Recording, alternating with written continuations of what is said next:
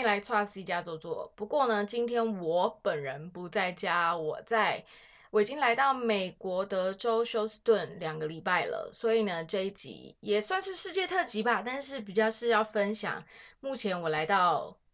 这个地方，来到美国中南部这个地方，跟我以前来美国感觉真的完全不一样的一些观察的分享啊。来这边为什么会来美国呢？先跟大家讲一下好了，就是其实我已经一个多月没有更新嘛，其实就是在准备要来出国这五个多月。那为什么会五个多月呢？因为其实一般的大家知道，在美国申请，因为台湾的护照其实已经算是免签到美国，但是要申请类似一个旅游的证件，好，应该也不算，它也不算美国签证，它就是 ESTA。但是也是类似电子签的一个概念，才十四块钱美金而已。然后要申请，那我来这边的话是，其实算是我的堂姐约我来，因为我之前好几年就是在外面工作，一直答应她要来美国看她，但是都没有时间，没有机会，因为当领舵者领舵。当领队的时候，其实时间就排很满，所以就都没有过来。然后现在就是又因为疫情，所以在台湾国旅部分也停下来了嘛，所以就想说，哎，那就趁现在有空，那就来吧，然后顺便来打疫苗。其实这这个旅程应该是七六七月的时候决定的，然后那时候还觉得，哎，也不知道，就是不知道会不会打到疫苗，想说，哎，台湾能打就台湾打一打，那如果台湾没打到，我就过来打。因为其实最重要的旅程是后面三个多月，因为我说这这整趟旅程安排五个多月，主要是后面三个月要去找我的。男友就是我又要去欧洲这样，所以我就想说，那干脆就美国来这边排两个月，然后直接从美国飞欧洲，因为比台湾飞过去近，飞飞过去快，快几个小时，其实没有差很多，但就是有快一点。然后所以就是直接出远门这样子，大概预计五个半月。那那个半个月就是两个礼拜，可能是回台湾还要再隔离，所以所以前面这一个多月没有更新，就是在安排一下生活的。琐事，比如说我的房间就租出去啊，然后所以找房客啊，但是运气很好，就是因为我们家也很漂亮，所以很容易就找到租客，然后也正好租我不在这段时间，他刚好他要退租这样子，然后他没有那么快的找到房子，反正就是一切都是刚好，然后租房子，然后还有把一些衣服拿出来摆在我家里摆市集这样子，然后怎么讲那么多这样子，真是口头禅。然后还有什么啊？还有，反正就是忙这些出国的事情，所以就没有心情。因为之前几集也都有讲，就是要讲一个国家的世界特辑，其实要准备蛮久的时间，而且还要那个心情要到位。因为你要想象哦，我不知道你们应该这边有很多人可能也是有听其他的 podcaster，就是有听其他节目。哎，我其实真的很佩服可以每天更新，或者是每一个礼拜、两个礼拜。其实我就真的很佩服可以。啊，可以两个礼拜以内就一直持续更新的人，我真的都很佩服他们。因为我觉得对我来讲，我要让我分享这些故事的时间里面，就是是有含那叫什么含金量是要有的。然后，因为我是单口嘛，所以我不是访问别人。因为有很多人给我 feedback 说，他们其实比较喜欢听世界特辑，就是我自己单口的部分。那我觉得可能以后我节目的取向还是会偏向旅游为主，因为我觉得我本身是一个没什么才华，然后也不是念书很多的人。我觉得我的强项比较比一般人就是稍微就是更有出去旅行的体验或是机会。像这次来美国，就是如果不是亲戚在这里的话，真的完全不会过来啊。而且还有，其实一开始来之前也是会有点紧张，想说。要来吗？因为你们知道台湾新闻就是把美国拍的很耸动嘛，比看起来比欧洲更恐怖。然后我那时候也是有点紧张，然后我也很怕说我家人会不同意。但是我家人其实就还好，可能是他们真的也知道控不不太能够控制我，所以 他们当然就是会释放出关心。那当然也是有很多朋友说啊，很多人去美国打疫苗回来都中标诶。然后我就觉得。当然都是关心，可是我已经 live with COVID，了就是台，我觉得这件事情蛮值得分享的，因为对，因为我一开始在台湾也是有点紧张，我紧张来美国，在台湾不会紧张，因为我觉得台湾其实控制的都很好，然后一直直到五月那时候大爆发，可能那两个月大家真的会比较紧张。但是我一来美国，你看美美国一天也是上千上万确诊，然后现在美国已经六十几万，快七十万的死亡喽。但是我现在来这两个礼拜啊，我在休斯顿这个地方嘛，就是因为我也是第一次来美国，是除了呃东部纽约跟 L A，然后波士顿啊，或是一些比较观光，像尼加拉瓜。可是像尼加拉瓜瀑布或者波士顿，很多都是 one day tour，所以那不太算。真正算是有比较有生活感过的，应该就是纽约跟 L A 这样子。所以当我来到中部的时候，我就觉得哇，很不习惯。觉得很很特别，哎，你们有觉得这集音质不一样吗？因为我真的我没有带的一个格，我刚刚去吃德州烤肉，有点饱哈，然后。就是我带的，我麦克风是用我堂姐这边的麦克风，她以前有 做直播，所以有连那种麦克风，我就用。因为我在台湾那个麦克风是很重的，就是很像去录音室的那一种，很重的，不是一支哦，是一个还有坐台的，那个真的太重了。我这次要帮我堂姐带很多东西，所以我已经塞不下了。还有上一次带那支很重的麦克风去欧洲之后。那个又不好，不敢放在行李箱里面，怕把它摔坏，所以都背着在机场爬爬照。那转机超久，哦，那个肩膀真的快断掉了。所以我这次索性放弃了麦克风，本来想要用那个，就是因为我们的 App 其实也可以用那个 Apple 的，就是耳机接有麦克风的那种录，但刚好我堂姐有这个，就是很像总机小姐的那种麦克风，所以听起来我刚刚自己试听是觉得没有太大问题啦，可能就是。爆音可能会比之前的那个再明显一些些，所以我尽量让我的情绪跟跟口气保持稳定一些，免得吓爆你们。这样好，我尽量控制啊。你们有在听的人都知道，我有时候就是会很很兴奋，可能会有点太嗨。好，然后我来，我再再回来讲，就是我来到美国，我觉得第一个我来到休斯顿这边，我。觉得最惊奇的事情就是在这边，你没有车，你就是一个没有脚的人。这边每一一家哦，几乎是一个人一台车，就是除了小孩嘛，因为美国现在是十六岁以下不能开车，这边几乎是一个人一台车。然后要去一些点啊，真的是走路很难到。还有德州的天气啊，比我想象，因为可能我以前都是去东岸或西岸。就是当然知道西岸天气会比较暖和，然后东岸的话也是比较四纽约的话就是比较四季分明。那我来之前，我姐就是跟我说这边很热很热，然后我查气象，没错，就是白天呃晚上可能二六二七度，然后白天可能到三四三十五度，其实跟台湾很像。但是我内心会想着说，嗯，应该还是会比台湾干燥吧，应该不会那么热。哇，结果来的那天，我记得我出发那天我是十二号的飞机。哎，我是十三号的飞机，本来是十二号，后来因为那个台风，所以就是取消班机，然后延到隔天。然后结果我一到这边的时候，他们这边是不叫台风，他们这边就是类似热带气压。然后我堂姐就跟我说，基本上休斯顿的天气会跟台湾是差不多的。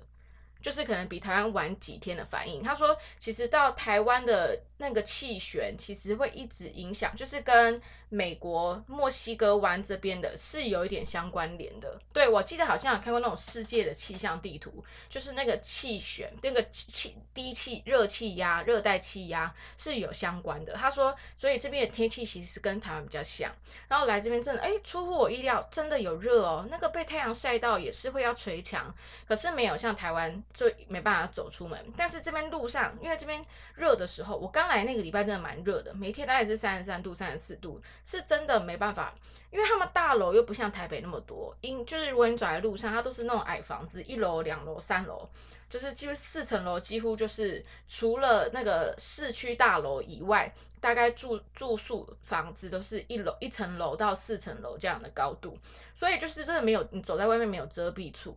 真的很少看到路人在路上走，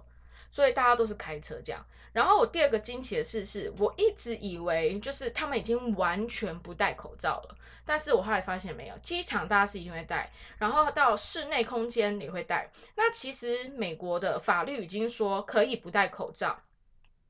大部分现在规定要戴口罩就是私人的企业，就是现在政府是没有规定大家戴口罩，但私人的企业是有资格规定你戴口罩的。好，所以呢，现在很多店都还是有规定要戴口罩，可能是呃，像他们这边逛街的地方，也不像是什么东区、新一区就会有一些小店，没有新一区也是大楼，所以这边逛街的地方其实比较像是就是百货公司的形态。那你进去百货公司就是。进去百货公司，你没有戴没关系。可是每一个品牌，他们店门口几乎都会说，请你戴口罩。所以你几乎进百货公司就是戴口罩。然后银行啊那些等等的，其实进去室内都是要戴口罩的。那在户外话比较多不戴口罩，但是人跟人的距离，你不能用跟台北人跟人的距离来比，就是人跟人距离是很广的。尤其是我说大家几乎都开车，所以你走在路上其实不太会碰到人。然后对，所以其实戴口罩的比例比我一开始看新闻想象的都要多很多。但是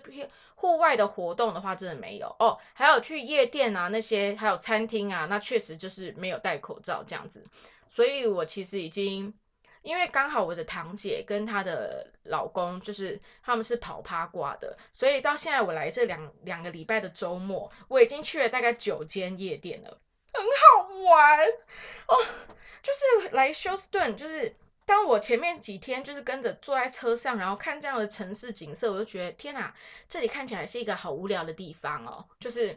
就是因为距离都很远啊，然后也没有看到什么闹区，然后百货公司，因为我本身又不是一个喜欢逛百货公司的人，就是我喜欢去那种老建筑，就是很像纽约那种啊。就是有一个区一个区，然后你都可以散步到，然后可以很悠闲享受那个天气，累了再去咖啡厅喝个咖啡，然后然后可以去逛逛小店啊，就是店都是一间一间这样子的嘛，啊，我比较喜欢那种感觉。结果来到这里就觉得，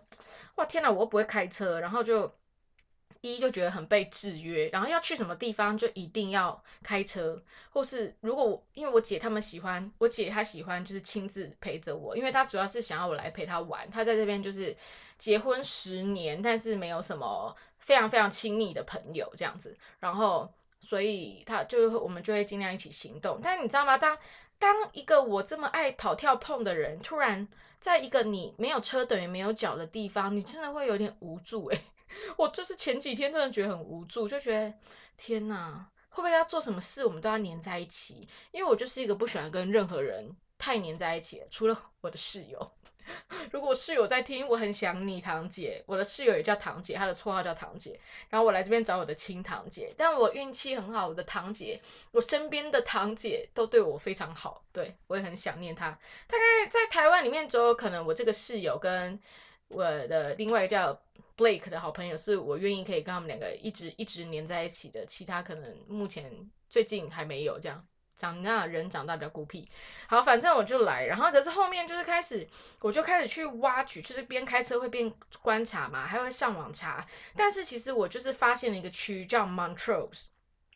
这个地方的房价非常贵。为什么会知道这个房价很贵？就是因为呢。因为我的姐夫他是做房地产，他是卖房子，他是房仲，所以我都知道。就是我他每次去一个区，我看其实你久了之后，你就观察，你就会知道这种乐子比较多的区，然后呢，人就是人的气质，还有呃建筑的模样，你其实就会知道哪一个区的房子比较贵。其实你就是看多人都会知道，就跟台湾你也是一样的道理。然后。我会去知道这个 Montrose 这一区，主要是因为呃上个礼拜我就来的第一个周末，我们就去 party，也不是周末，礼拜四，礼拜四夜店就都开了。然后呃那天我们就去的是，其实有去了三家，但是就是最后那家我最喜欢，它是这个 Montrose 呢，它是 LGBT 区，好，就是呃所谓的同志区啊，但是 LGBTQ 其实包含了很多的，大家知道，Lesbian、G 是 Gay。B 是 bisexual，T 是 trans，然后 Q 是 queer，哦，就是包含了不同身份，但其实就是这个概念，多元性别的一个区域。通常全世界多元性别的地方是最好玩的地方，对我来讲，就是对我来讲，那边的人力最有趣、最有创意。对我来说，然后因为真的我在休斯顿的其他地方，比如说我去逛他们百货公司啊，因为我其实很很喜欢看呃路人。我很喜欢看路人的造型，嗯，我觉得一个地方的人就是一群人，你这样看过去，你可以感觉到这个地方它对于嗯不一样的呃文化的接受度是多大。我不知道你们听不听得懂。好，反正呢，我在纽约，为什么我很喜欢纽约？其实我喜欢纽约胜过 L A。一是 L A 你没有车，其实也算少了半条腿，除非你住在市中心。但在纽约，你其实大家大部分人其实都没有车的，因为其实坐就是坐就就就交通很便利啊，就跟台北一样，就是因为我就台北公主啊，所以纽约应该有很多公主这样子。然后，可是在纽约走在路上，就每天就会。哇，被形形色色的人给感动，这样。然后，但是在休斯顿的时候，前面几天我真的觉得，天啊，这里的人好看起来好无聊，凭什么嫁娶别人？对，但是反正就是我自己会觉得，可能太习惯，我会觉得去美国，我会灌出在我脑子里是纽约是 L A 的那样子。但是大家真的很多美国人的告诉我说，纽约它是自己一个国家，L A 旧金山他们是自己一个国家，所以就是不能用这两个这两边的地方来。看整个大美国，然后，然后来这次还来德州，因为德州呢其实是有名的，呃，传统的几个州之一，但是最最最传统保守的是那个那个那个阿拉巴马州，其实就在这附近，就是中南部的地方都是很传统的。然后怎样的传统法呢？德州今年通过的法案是，你只要怀孕三个礼拜，你就不可以堕胎，不管你是被强暴的。不管你有没有成年，你不觉得很扯吗？你看他有多保守。但是像我就因为我姐夫他是本来是中国人，然后他二十六年前就已经住到美国了，因为他们家庭的关系，有点算是家族逃离中国的掌控，所以跑到美国来这边，因为就是跟共产党有一些复杂关系。我觉得姐夫的蛮多故事可以分享的，那后面之后再再来讲，就是他们角度，比如说已经。离开中国很久很久的人怎么看待中国的一些文化？哈，这可以之后别急，让我在更多观察、更多听闻之后，我再可以再做一集来分享一些小故事。然后我就问，呃，我就问我姐夫，然后他说，其实虽然美国的每一个州他们都有不同的法律，比如说在德州，你抽大麻就是犯法的，但是在 L A 你抽大麻就是合法的。哦，但是呢，在德州呢，虽然抽大麻本身是不合法，但是它是有规定，有超过一个量，就是就是里面，因为我讲过大麻里面呢，其实有分 CBD 跟 THC 这两个东西，真的，请大家要认真听我这一段。如果你对于大麻这个东西是是 open mind 的。好，就是这两个成分呢，是大里大麻里面最重要的。那 CBD 里面就是这个所谓的大麻合法化最重要的成分，这个可以止痛，可以治癫痫，就是镇静。的功能，所以大麻合法化的医疗化主要是 CBD 的功能。那里面可以让大家很开心飘来飘去的是 THC。那这边的话就是 THC 这个成分，其实 CBD 在台湾很多也有贩卖 CBD 的产品，但 THC 的话在台湾就是完全的犯法。那在美国像德州的话，它是只要在一个量的范围之内，它就是合法的。所以在这边的烟草店，然后或者是 Party 的店附近，你都很容易得到。CBD 跟 THC 的东西，像我买了 THC 的软糖啊，还买了那个电子烟，就是 THC 的，但是那个量就是在德州是合法的，这样。哎，我要讲 party，然后怎么转到这边？反正就是我讲那个 LGBT 区，就是人非常的多元。那德州这边人种分布呢，其实是有色人种胜于白人，就是其实白人可能是一半，但是因为像是有色人种包含了好黑人啊、亚洲人啊，还有那个越越呃东南亚的人啊，呃亚洲人嘛，然后还有那个最重要是拉丁裔的，像是墨西哥人。非常非常多，所以其实，在路上你看到是多人种的一个城市，就是其实，在跟在 L A 跟在纽约，虽然纽约人种也很多，可是会觉得白人的比例我看到的会比较高一点哦。这边就是很多人种，然后所以去那个 L G B T 区，就是跟一般的休斯顿活动范围很不一样。那这个 L G B T 区呢，是除了很多酒吧、很多夜店以外，而且这种地方哦。不是只有 LGBT 这个族群人会去，也有很多 straight 的人都会去，所以而且会去这种地方的人代表他本身是非常能够接受多元性别这个概念的人，所以这种人基本上都是就是不会那么不会那么保守，比较嗯比较 open mind。好，就是比较没有那种比较复古的思维，自己有过不去的关卡这样子。因为其实我们还身边还是有很多人是不理解呃多元性别这个概念的，因为大家还是认为性别就是二。二二元嘛，就是男，不然就是女，没有什么中间，你不是男也不是女，没有这种概念。但其实这种我不觉得我自己是男，也不觉得自己是女的这种人，其实一直很多。那现在开始，大家越来越能够接受这种思维跟这样的价值观，哈。但是台湾，我相信还是不太能理解。可是在美国，这个是在更多元一些。那这个区呢，就是晚上有很多 party 的地方。那天我们就去一家，我最喜欢的是它的一半是有 drag queen show，礼拜四哦，然后就是一个人大概两分钟出来表演这样。然后他的另外一半是可以唱现场的卡拉 OK，哦，那天真的太好玩了。然后我还在这个地方认识了我姐的朋友，就是另外一对夫妻，他们他就一开始就是我就觉得哎。他们就是我跟我姐他们这对夫妻嘛，然后他们带又带了他们的朋友，另外一对夫妻这样子，然后我就觉得他跟我说是一对夫妻，可是我就是远看小说想说，哎，不是两个女生吗？然后一开始还以为哇，是不是就是蕾丝边的 couple 这样子，就女女的 couple，然后就后来发近看发现哦，就是一个老公他是男扮女装。然后真的蛮辣的哦，很高挑这样子。因为男扮女装，男生就是比较扁，他本来就是瘦的，就是比较扁，然后所以穿那种洋装，腿又长啊，然后骨架又又是像肩膀就会比较宽，然后他又留长头发，然后就整个穿那个小洋装、高跟鞋这样子，很辣。但是我当然看得出来他是一个男生这样子，但我很多外国人是看不太出来的哈。但是或者是他们看得出来，他们不 care。然后总之就是一起去玩，然后我就问说，哎，那你是什么时候？因为我我姐说我可以跟她讨论这个问题，这样，因为我身边没有那个，哎，你们身边有认识男生，然后他会他的休闲生活他会变装嘛？他也不是穿的像 drag queen 哦，我说他会穿女装，就是他的兴趣就穿女装，然后把自己看起来像女生这样子，然后去酒吧一起玩这样。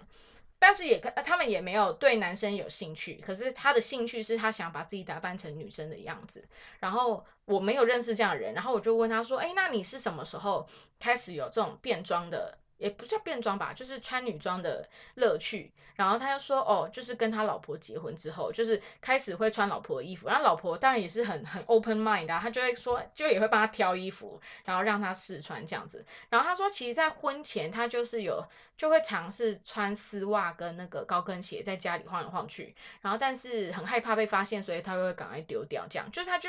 其实，在婚前他就有发现自己有一点这种兴趣。”然后，可是，在婚后之后，又有老婆，就是很乐意跟他分享这样子的事情，所以他就是假周末的时候就可以穿女装，然后跟老婆一起出来跟朋友玩，然后一起去 gay bar 这样子，你们不觉得很可爱吗？我觉得好棒哦。然后他就是对他还是是喜欢女生的，然后但呃，对他还是喜欢女生的，就没有觉得会跟男生交往这样子，所以就是一种喜欢呃。就是应该要讲变装，可能也是可以吧。就是喜欢穿女装这样子，就是另外一种兴趣。我觉得好棒好棒哦！这种事情在台湾好像很难发生呢。因为你在台湾如果不想，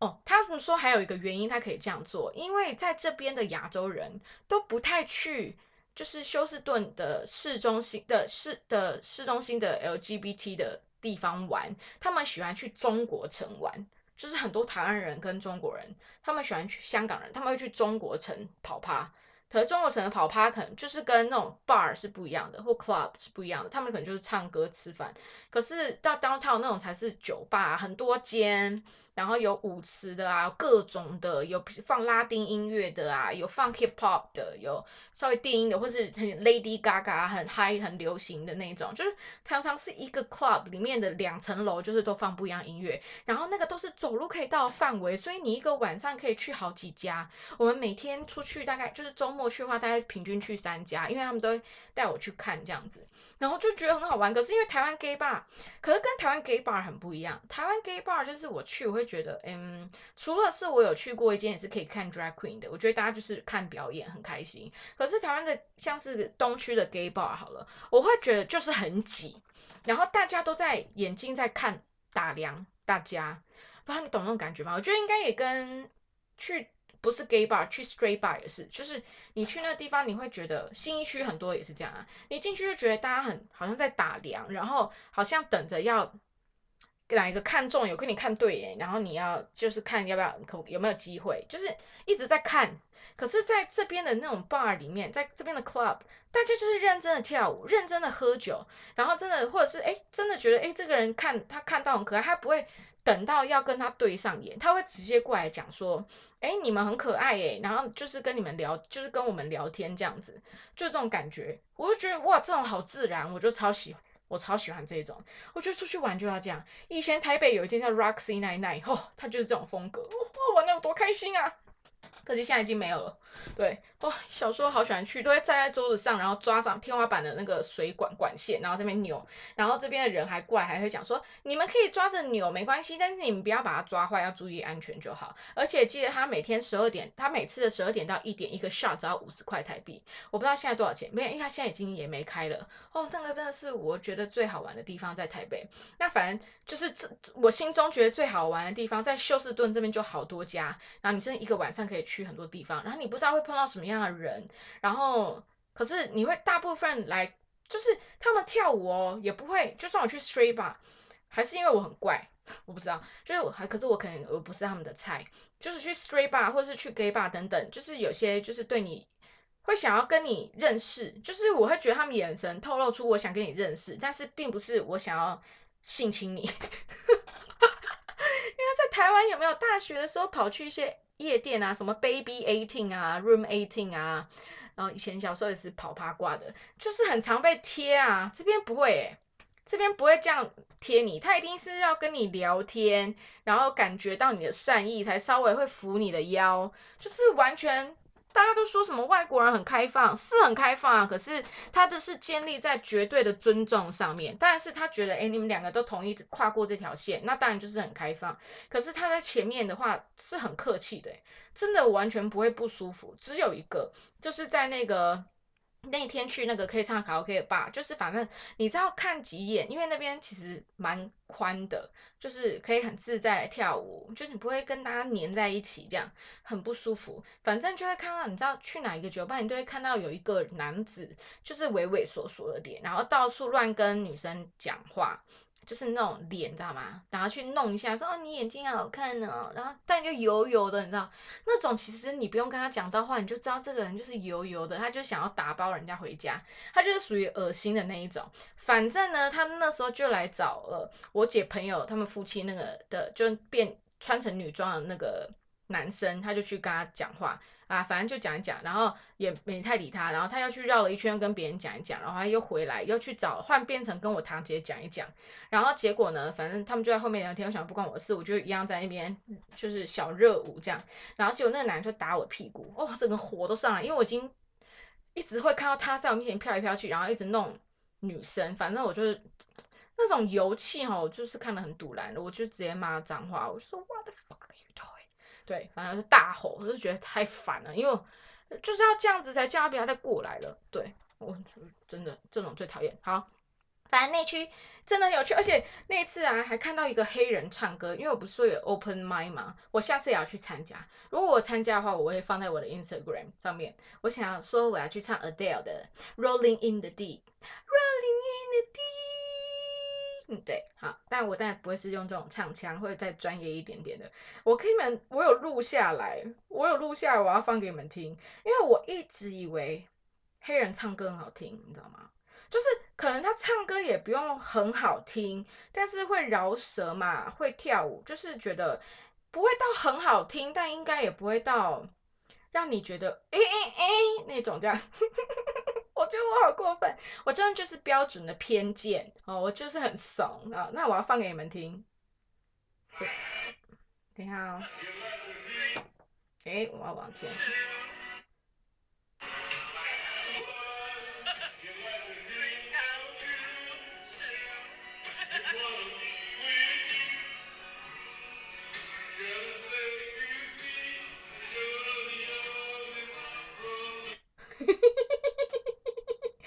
你有听他刚刚第一句吗？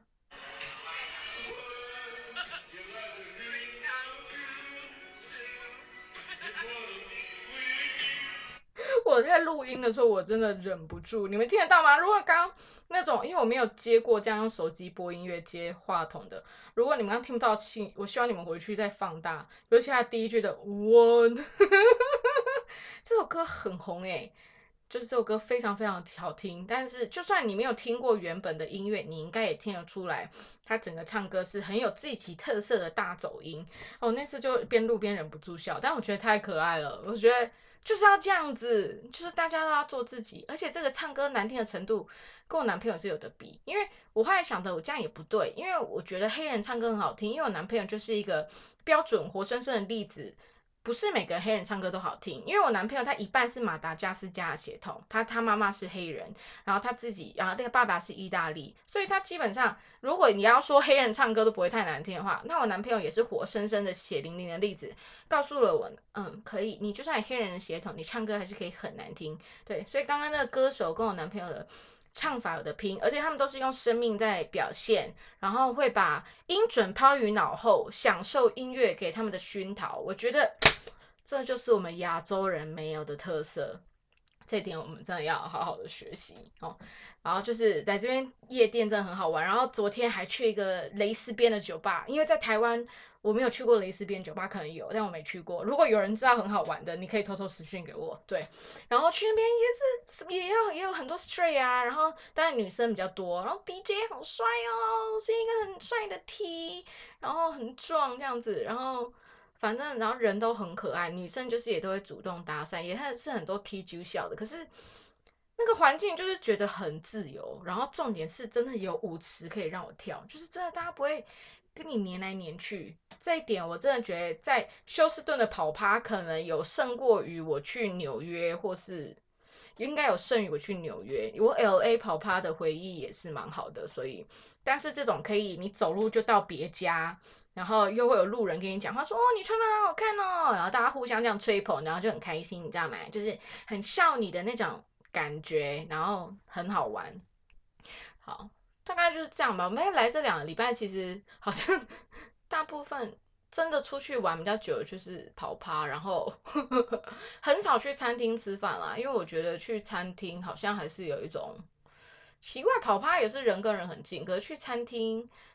不知道哎，觉得餐厅那种很密闭的感觉，然后人又真的比较近的感觉，比较不舒服。只有我们今天有去吃，因为我来德州一直很想吃那个德州烤肉。你们有没有看到五星主厨快餐车？如果看的话，里面除了 grill cheese 以外，就是那个德州烤牛排。德德州烤牛肉，哇塞！就外面整个是炭的焦黑烤的，用炭木炭去烤的，都是焦黑，但里面嫩的不行。然后我就一直很想，因为刚好在我要我已经看过这部，但是我记得前阵子有朋友去我家，然后他说他没看过这部，我就推荐他看。然后我就看到哇，正好他就有去德州哎，然后有吃这个烤牛肉，然后我想说，我就是跟我堂姐说，嗯，我想要吃那个德州的烤烤肉。然后我们今天就去了一家，就在 Montrose 的里面，然后大排排队，可是它有这种户外座，所以很 chill。然后点了乐排、牛乐排、猪乐排，还有 brisket，brisket 算是哪一个区啊？反正也是不知道，反正也是软嫩相间。然后还有吃 mac and cheese，因为我其实算是我觉得我蛮爱美国食物的一个人，就是 mac and cheese 那个乳酪通心粉超爱的。然后有很多 sides 可以挑这样子，然后吃的很开心，然后环境又很温馨的那种半户外式的，因为他们现在其实。白天温度可能就三十二度，然后晚上大概二四二三二四度，很舒服，就是就是已经是很舒服的，风是凉的，然后出去就好开心，但是也没有很常出去，然后有时候会帮，因为他们现在有一个旧房子要卖，所以也会去帮去他们旧家帮忙漆油漆，用体力来来付出，对。但是呢，我在过几天之后呢，又会在这边尝试去新的地方做一些什么事。这个的话呢，就让我下一集再来跟大家分享。那目前来美国哦，我已经打疫苗了，就是最重要的。我来的第二天的事情就是打疫苗。本来是想要在台湾先打一剂，因为其实我是想要打高端的人，但是。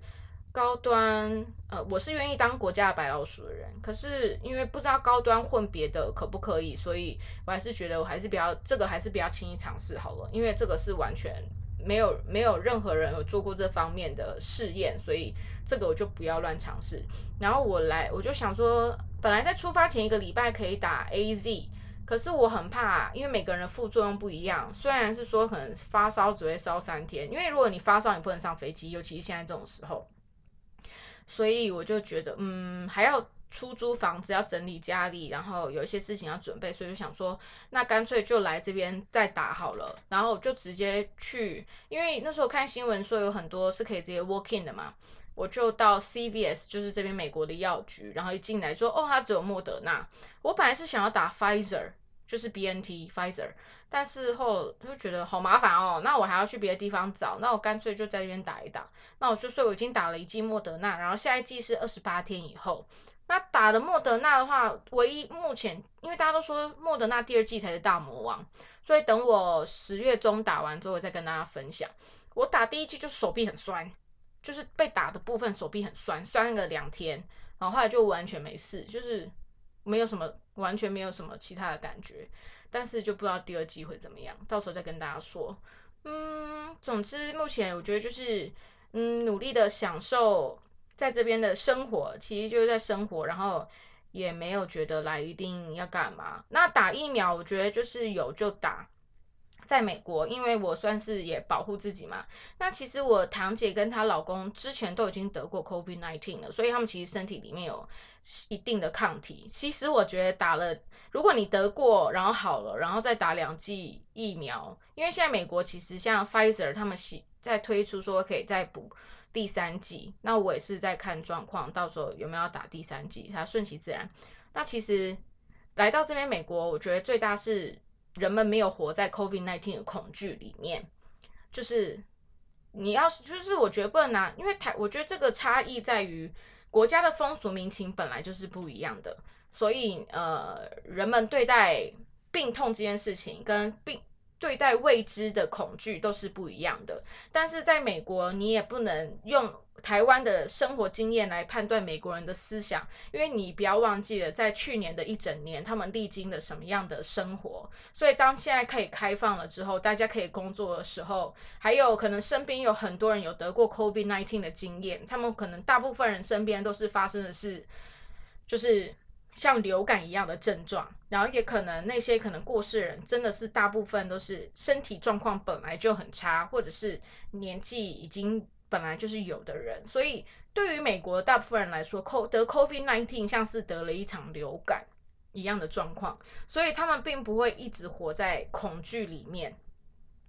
那其实也有很多美国人是选择不打疫苗的，因为一样，他们不希望自己成为白老鼠。因为其实你说哪一个疫苗？也都是白老鼠啊，只是哪一个可能打的人数又更多，但是这也都是新兴的东西，也没有办法，它也不像是我们长久以来的疫苗可以这么准确的掌握它。那反正我我觉得每个人就是对自己想要的生活形态负责。我很多朋友在台湾的，他们也是能打疫苗，他们也不想打。我亲姐姐也是不想打，我觉得都 OK，你就是做自己的选择，对。然后也不需要去觉得别人的选择就一定是错误的，对。那我就是在这边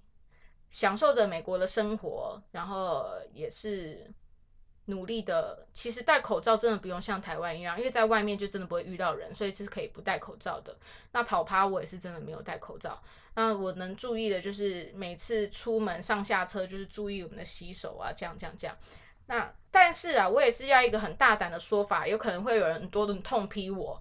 我自己是觉得我很，我自己是觉得，如果我能够在 在我回台湾以前可以得到，